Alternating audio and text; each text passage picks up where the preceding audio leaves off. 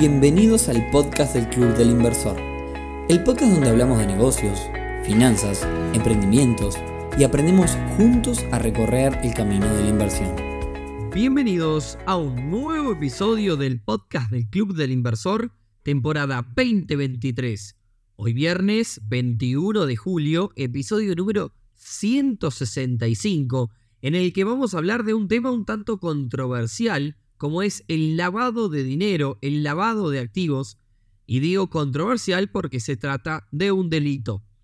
Pero antes de arrancar, y por si es la primera vez que escuchás este podcast, mi nombre es Nicolás y junto a mi socio Rodrigo llevamos adelante una comunidad de pares alrededor de las inversiones para que puedas aprender, consultar referencias y encontrar gente en la misma sintonía. Así que ya sabes, si querés saber más, te, te esperamos en clubdelinversor.uy donde ya contamos con casi mil socios.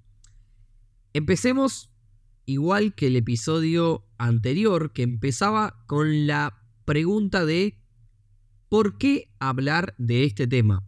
Hay una frase que dice que desconocer la ley no te exime de responsabilidades. O lo que es lo mismo, por más que no sepas o no entiendas una ley, si no la respetas, no existe la excusa de no sabía que no se podía. Y la razón principal simplemente es probable que si nos gusta invertir y hacer negocios, escuchemos un montón de veces la palabra lavado de dinero, antilavado, compliance, due diligence y demás. Así que bueno, eh, está bueno entender un poco de qué se trata y por estas razones es que arrancamos con el tema del día de hoy, que como ya les dije es el lavado de activos o lavado de dinero. ¿De qué estamos hablando cuando decimos lavado? Bueno, la definición del libro dice, el lavado de activos es una actividad ilegal que busca ocultar o disfrazar el origen ilícito de fondos o activos obtenidos de manera ilegal, como el narcotráfico, la corrupción, el fraude, el contrabando, entre otros delitos graves.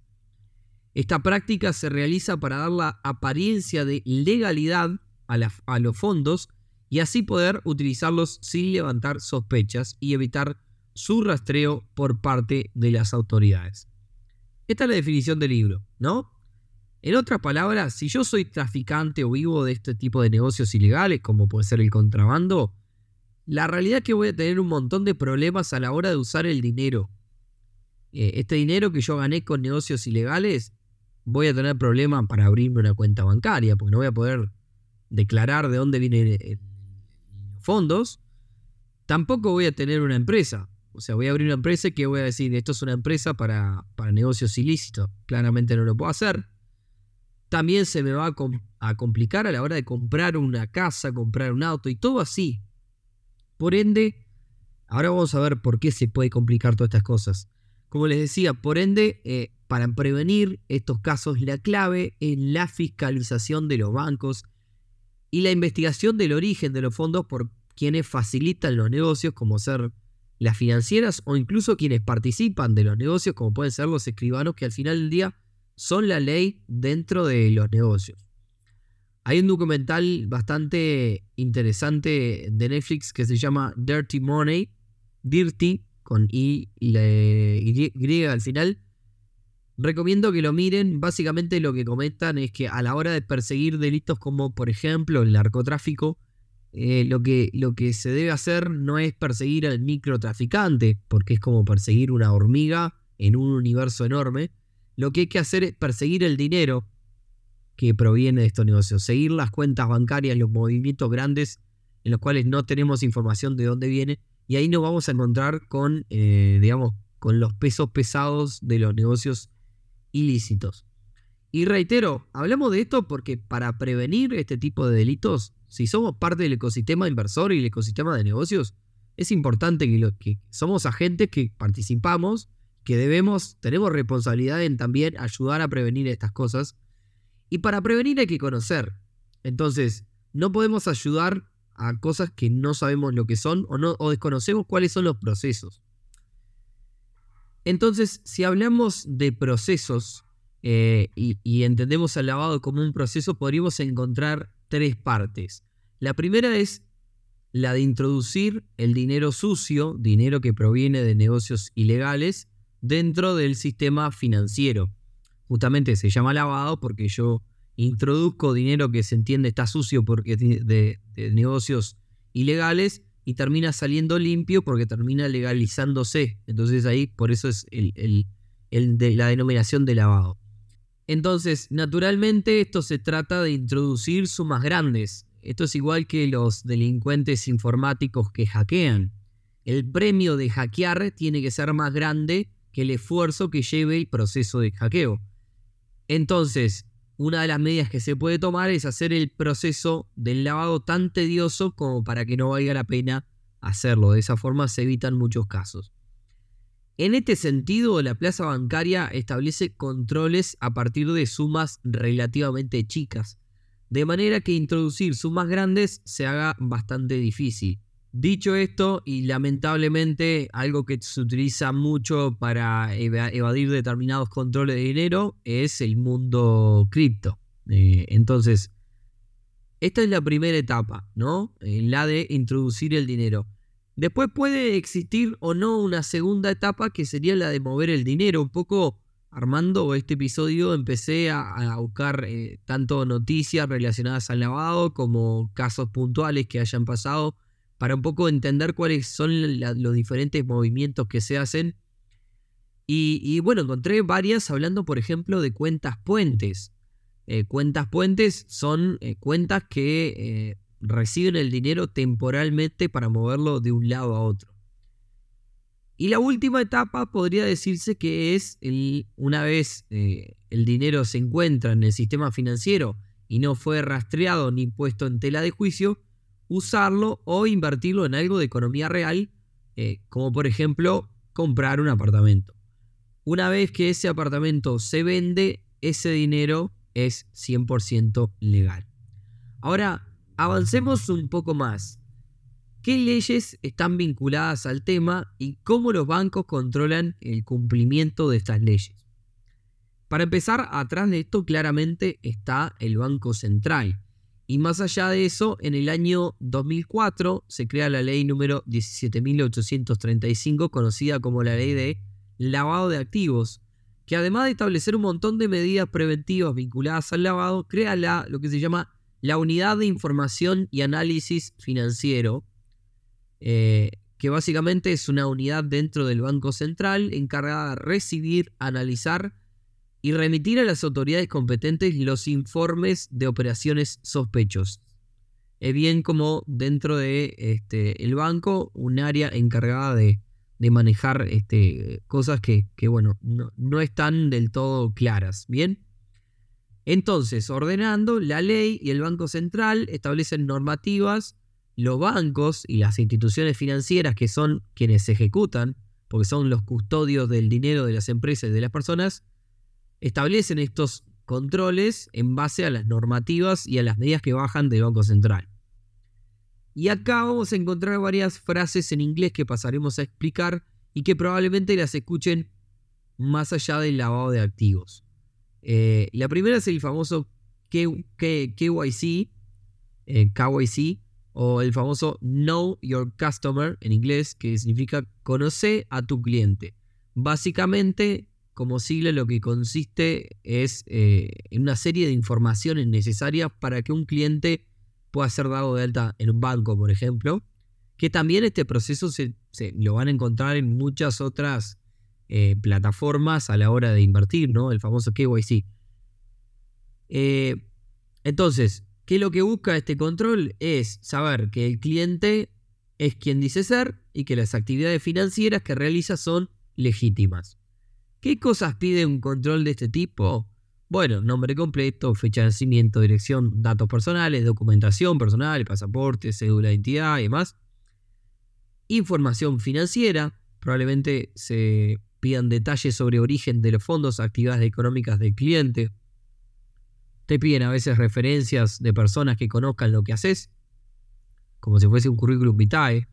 Referencias de proveedores, que le menciones varios proveedores, Hace poco tuve que abrir una cuenta para la empresa de limpieza y me pidieron por lo menos tres proveedores, nombre, dirección y teléfono, en donde ellos puedan llamar y constatar efectivamente que le compro productos y también tres clientes a los que también puedan llamar y, consultar a ver si realmente este, yo les ejecuto el servicio.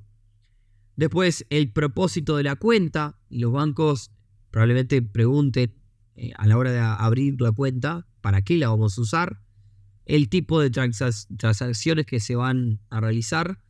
Incluso, como les decía, abrí una cuenta hace poco y una cosa que te piden es el monto que vas a tener en promedio en la cuenta. Eh, obviamente hay cosas que uno va a tener que estimar, pues si arrancas un negocio es difícil saber de entrada todo, pero bueno, entiendan que viene por este lado. Otro proceso dentro de estas medidas es otra sigla en inglés, el famoso due diligence o debida diligencia, que en realidad no sé si tiene una traducción clara de qué es lo que, hace, pero es un proceso de evaluación de un cliente. No solo cliente, puede ser de una empresa, puede ser una transacción o puede ser evaluar un negocio para ver si es viable llevarlo adelante pensando en cuestiones de seguridad, en cuestiones de lavado. Es un proceso el due diligence es un proceso continuo, no es solo en la primera vez y ya está, sino que voy supervisando constantemente a los clientes y a las empresas. Y si hablamos de controles, no podemos dejar afuera el departamento de compliance de los bancos, que son quienes se dedican a garantizar que se cumplan las normas. Quizás alguna vez te dijeron, no puedo dejar que me gires esto o tu tarjeta de crédito no fue autorizada para tal compra por temas de compliance o porque no la autoriza el departamento de compliance. Bueno, justamente todos los bancos tienen un departamento de este tipo eh, y como usted se puede imaginar, están las transacciones válidas, están las transacciones que no son válidas y también están las grises que no se sabe si, si están bien o no. Ejemplo, si sacamos el dinero para, de Uruguay para un país fiscal o para una isla remota por ahí, probablemente el departamento de compliance ponga los ojos en esa transacción. Esto también suele pasar bastante con el mundo de las cripto, eh, porque bueno, viendo tantas estafas en dicho ambiente, es posible que el banco nos llame la atención si queremos hacer un movimiento relacionado a las cripto. Eh, sí, sí, sí. Es más, si en la transacción ponemos algo que al banco no le guste, puede ser que nos llame.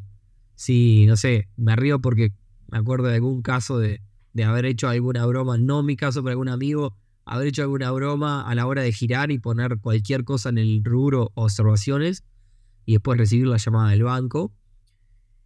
Entonces, eh, nada, eh, también sepan que este, los bancos están atrás de, todo, no es, no es solamente en, digamos, cuando hay un monto grande en juego.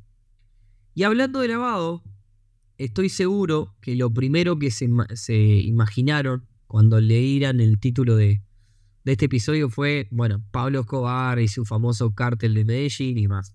Obviamente es uno de los casos más conocidos de la historia. Eh, para quienes vieron las series, de, las diferentes series que se hicieron de, de, de Pablo Escobar, él tenía una empresa de taxis que facturaba millones de dólares con un solo taxis. Y para hacerlo, y para facturar lo que facturaba, ese taxi tenía que hacer cientos de viajes por hora, algo que obviamente era inviable, imposible. Bueno, esto es un caso extremo que rompe los ojos, pero también es una forma de lavar, inyectar dinero sucio al sistema financiero, metiéndolo como parte de los ingresos de una empresa. Otro caso que hizo ruido en estos años fueron los famosos Panama Papers, una filtración que hubo de documentos de empresas que estaban radicadas en Panamá y que eran presuntamente utilizadas para el lavado, incluso por parte de un montón de políticos de, la región. En 2012 hubo otro caso que salió en Netflix también, que es el caso del HSBC en Estados Unidos, que fue acusado de no implementar los controles suficientes ah, en sus cuentas y en sus movimientos, facilitando así actividades de lavado de dinero, sobre todo este, entre, entre pase dinero de México a Estados Unidos y viceversa por tema de, compra y venta de, de, estupefacientes. Otra medida que aporta al seguimiento de fondos y control de lavado es la de limitar el monto que se puede entregar en una compraventa o un inmueble. Esto si compran una casa o un auto les va a pasar que la escribana o el escribano les van a decir que no pueden llevar a la compraventa más de 5 mil dólares en efectivo. si usted tiene que pagar más de 5 mil dólares en efectivo, se le van a pedir que hagan una transferencia o que trabajen con una letra de cambio. Esto hace que sí o sí el dinero tenga que pasar por el banco y es otra de las formas de evitar, eh, de, controlar el flujo del dinero.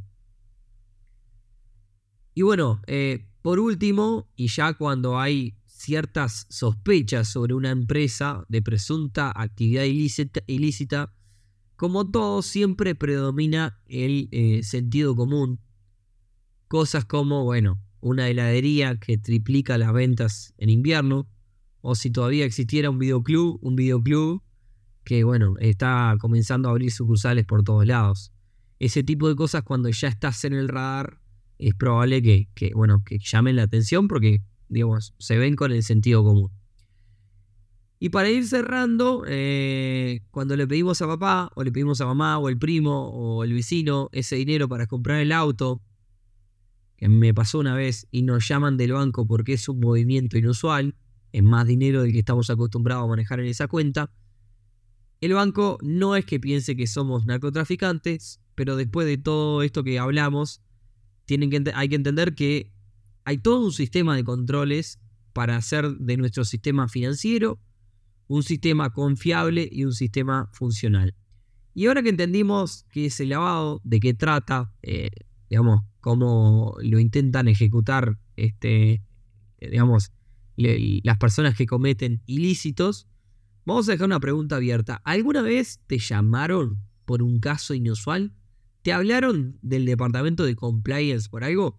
Como siempre, déjanos tus comentarios en las redes y seguimos por allí. Estamos en Instagram, sobre todo, donde estamos más activos como Club El Inversor Uy, pero nos vas a encontrar también en Twitter como Club Inversor y en, en LinkedIn. Así que, bueno, con esto agradecer también a la gente que, bueno, aportó datos para este episodio. Eh, que, bueno, pregunté a varias personas que estaban vinculadas también a la plaza bancaria y demás.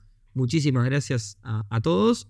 Y bueno, con esto mm, nos despedimos, nos escuchamos, nos encontramos entonces el próximo viernes en un nuevo episodio del podcast de Club Inversor. Muy buen fin de semana para todos. Chau, chau.